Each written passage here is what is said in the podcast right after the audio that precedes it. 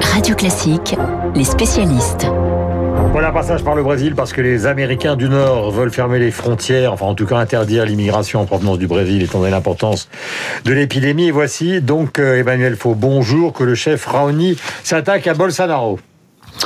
Oui, euh, le chef Raoni, vous savez, qui euh, est le grand défenseur de la forêt amazonienne, qu'on voit souvent en tenue traditionnelle, euh, a décidé de porter plainte contre le président brésilien et de le traduire devant le tribunal pénal international. Euh, il, euh, il, il, demande notamment à la Cour de la Haye d'ouvrir une enquête pour crime contre l'humanité. Alors c'est une plainte qui dénonce des persécutions, des meurtres, avec des assassinats de leaders autochtones comme il n'y en a jamais eu depuis 11 ans une accélération, euh, dit la plainte, de la déforestation de 34% en une seule année et un démantèlement des agences chargées de l'environnement. Autant d'éléments, dit ce document de 65 pages qui a été rédigé d'ailleurs par l'avocat français William Bourdon, qui vise à lever tous les obstacles pour piller les richesses de l'Amazonie en imposant des conditions de vie insupportables aux autochtones et en les forçant à se déplacer. Euh, en tout cas, cela intervient dans un contexte euh, qu'on vient d'évoquer, qui est celui d'une flambée de la pandémie au Brésil. Oui, 215 000 morts à cause du Covid. Le Brésil est maintenant, après les États-Unis, le deuxième pays le plus endeuillé au monde. Songez qu'à Sao Paulo, la capitale économique, le virus tue une personne toutes les six minutes. Et la deuxième vague qui est en train de déferler sur le Brésil s'annonce encore plus meurtrière que la première. Après une gestion euh, calamiteuse à la Trump, on va dire, le pouvoir brésilien est désormais sous le feu des critiques pour avoir émis en plus des doutes sur l'efficacité des vaccins et la campagne de vaccination a commencé cette semaine a connu des, des ratés multiples dans le pays. Résultat, Jair Bolsonaro est de plus en plus contesté dans l'opinion. Le président brésilien a connu ce mois-ci une chute de sa cote de popularité sans précédent de près de 10 points. C'est la plus importante depuis son arrivée au pouvoir il y a deux ans. Ils sont 40% à juger sa présidence négativement contre 31% qui sont d'un avis contraire. Et la mauvaise nouvelle pour le président d'extrême droite, c'est qu'après le changement de locataire à la Maison Blanche, à Washington, récemment, eh bien, il n'a plus de chef d'État complice pour applaudir à toutes ces turpitudes.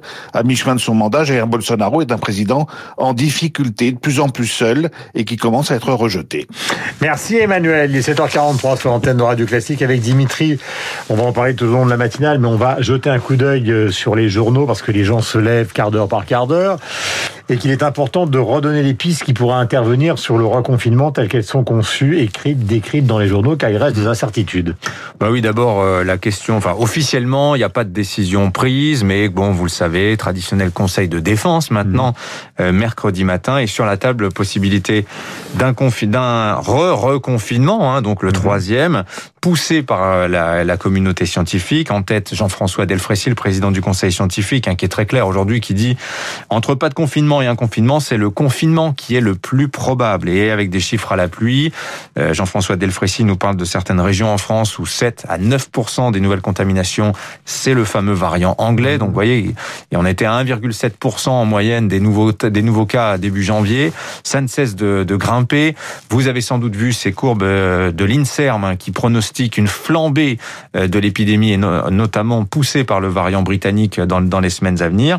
Voilà. Alors reconfinement, euh, dans quel format? C'est en fait la question. Euh, Fermeture ou pas les écoles Alors lui, il veut allonger les vacances. De Frécy considère que c'est très urgent d'allonger les vacances des enfants. Oui.